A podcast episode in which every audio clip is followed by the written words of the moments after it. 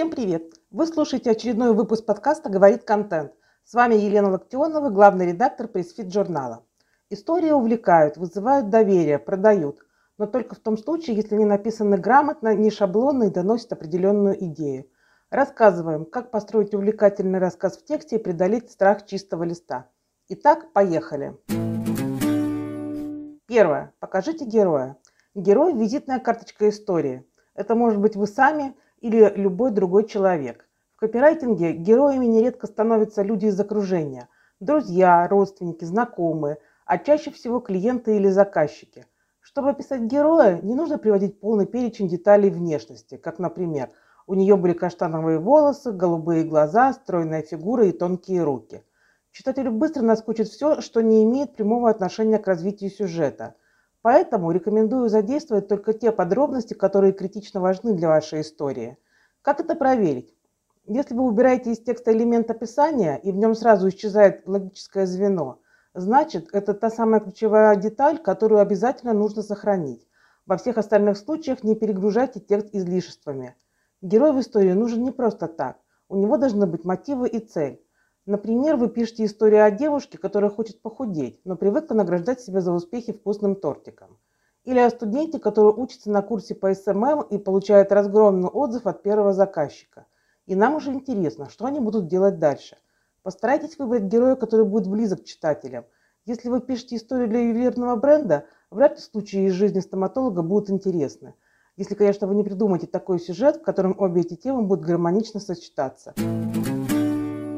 Второе. Выберите место. Место действия – это то, что задает контекст.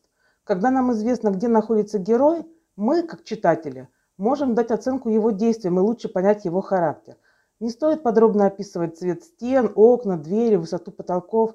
Здесь правило то же, что и с чертами внешности героя. Указывайте только те детали, без которых пострадает логика истории. Третье. Создайте напряжение.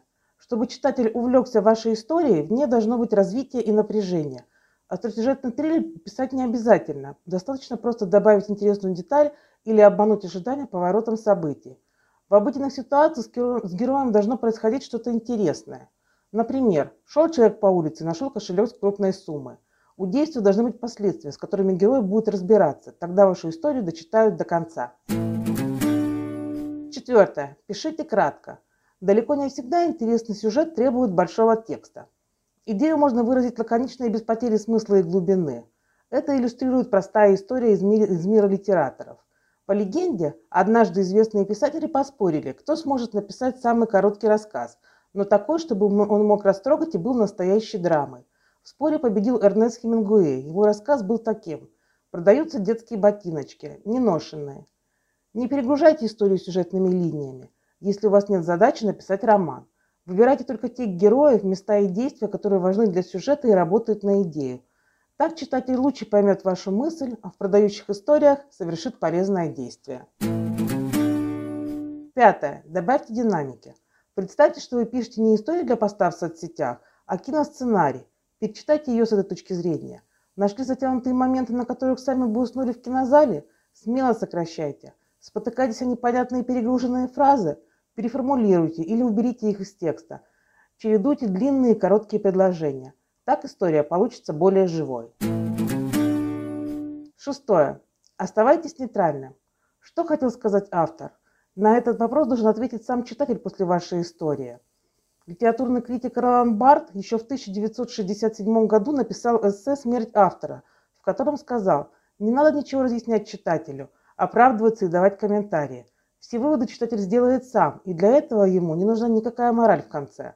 Когда мы анализируем события, книги или фильмы, даем оценку своим и чужим действиям и учимся на своих ошибках, мы гораздо лучше познаем себя и мир. Не отнимайте у своего читателя такую возможность. Седьмое. Как преодолеть боязнь чистого листа? Многие начинающие авторы часто боятся написать первое предложение. А вдруг будет не то и ничего не получится? Существует несколько техник, которые помогают расписаться. Одна из таких техник – фрирайтинг. Это упражнение нужно выполнять только от руки. Поэтому берите листок, ручку и издевайте все свои мысли на страницу без логики, порядка и структуры. Если вы не знаете, с чего начать, так и пишите. Например, не знаю, что тут написать. Я вообще не собирался выполнять это дурацкое упражнение. Но надо же что-то делать, иначе я никогда не закончу эту статью. Можете воспринимать это упражнение как творческую гигиену. Возможно, во время фрирайтинга вы нащупаете ту самую мысль, которая в итоге превратится в интересный текст. Еще одна техника называется свободные ассоциации. Выпишите пять любых существительных и попробуйте по очереди примерить их к вашей задаче. Например, вам нужно написать историю про фитнес. Вы выписываете пять первых попавшихся существительных. Гора, цветок, карандаш, стена, воздух. С каждым словом может родиться какая-то интересная идея для текста про фитнес. Например, фитнес плюс гора, гора мышц. Или история человека, который стал силачом и покорил гору. Фитнес плюс цветок. Как расцветают творческие идеи у человека, который занялся фитнесом. Нет правильных и неправильных ассоциаций.